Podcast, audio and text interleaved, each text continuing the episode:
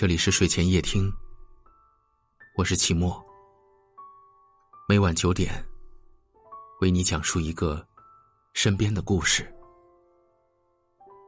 一起来走进今晚的节目。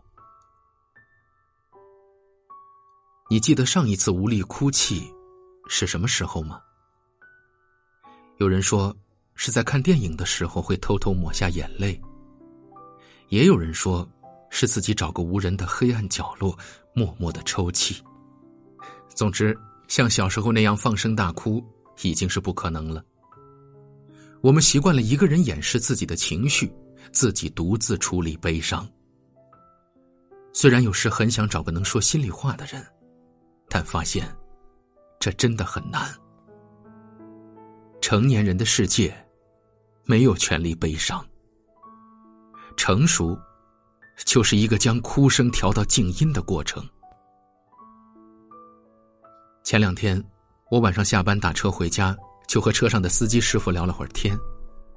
我原以为那么晚了还出来接活的师傅是因为生活所迫，后来了解后才知道，并不是这样。师傅之所以晚上出来开车，只是因为想和人说说心里话。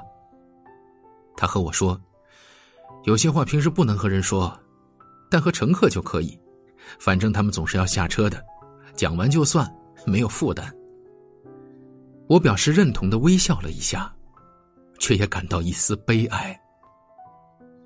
我们有多少人和这位司机师傅的想法一样，在下班之后还不愿意回家，只想在车里静静的待个半小时，因为只要一回家，我们就要去扮演好好妈妈、好爸爸、好子女的角色。唯独不是我们自己，因为作为一个成年人，就注定要背负起生活的重担。令人沮丧的是，我们没有办法冲破社会对成年人的定义，好像三十岁后连哭的权利和时间都没有了，更别说找个人说说心里话。理解你的人太少，多说无益。有时候。我们不是找不到人说心里话，只是怕没人理解，被人误解。每个人的成长背景和经历都有所不同，对同一件事的理解，自然也更是千差万别。作家辛夷坞在《山月不知心底事》一书里面说道：“我们的心，我们的肉，长在个人自己身上，酸甜苦辣，自己尝的味道，只有自己明白。”别把希望寄托在别人身上，别要求别人懂你的感受，叫的再大声，也只是白费功夫。这让我想起了受伤兔子的故事。森林里的有个受伤的兔子，为了获得其他动物的关心，一次次向他们展示自己的伤口。对兔子这样的行为，有小动物表示心疼，也有小动物觉得矫情。但并没有任何一只来真正帮助兔子治疗伤口，最终，兔子因为一次又一次的扒开伤口，不幸感染，死掉了。所以，这世上根本没有感同身受，只有冷暖自知。既然如此，我们很多想说的话，想想，也就不说了，反正多说无益。关心你的人很多，说了。却怕人担忧，比起没人理解，我们更怕亲近的人担心。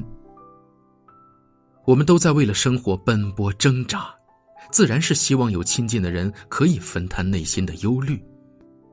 可是我们很明白，作为一个成年人，我们不能轻易将负面情绪传递给他人，因为情绪是有传染性的，所以。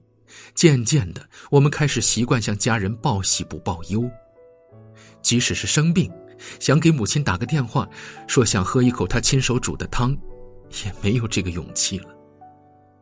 父母已经年迈，又怎么能再让他们操劳忧虑？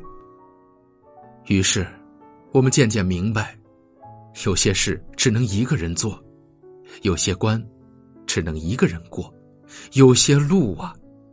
只能一个人走，有些话只能对自己一个人讲。其实我也经常在后台收到很多粉丝讲自己非常伤心难过，却不知可以对谁说，十分苦恼的留言。因为我自己也同样经历过这些黑暗时刻，所以很是理解。只不过，既然能找个说心里话的人那么难，那么我们就试着自己安慰自己吧，去尝试理解自己所有的情绪，试着去理解引发这些情绪的原因，然后。和一切事物和解。马云说过：“男人的胸怀是委屈撑大的。”那我相信，女人的强大，也是孤独和委屈所成就的。能藏住多少心里话，你就有多强大。好了，今晚的节目就到这儿了，感谢您的收听，我是齐墨。如果您喜欢我们的节目，希望您分享给更多有故事的朋友。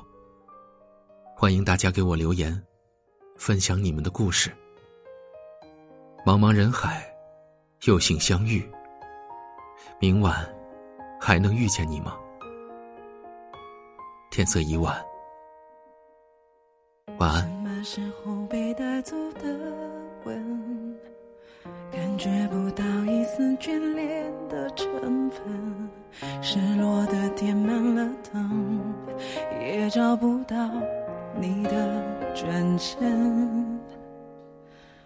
庆幸你终于对我不承认，沉默竟然也可以解释疑问，继承冷漠的拥抱让泛黄的照片是真。曾如此的着迷，却自私的冷静，敷衍到如此彻底，我输掉了勇气。你有颗看似简单透明的心，却有着遥不可及的距离。对我不离不弃也不说明。使尽千方百计也够不着边际，我只能若无其事压抑自己，也只好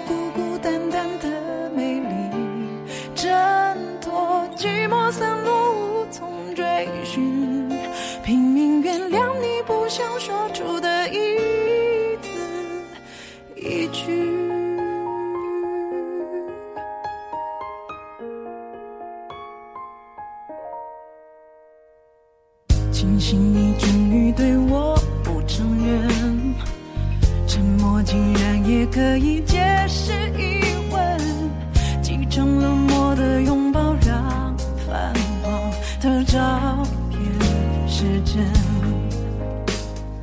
曾如此的着迷，却自私的冷静，敷衍到如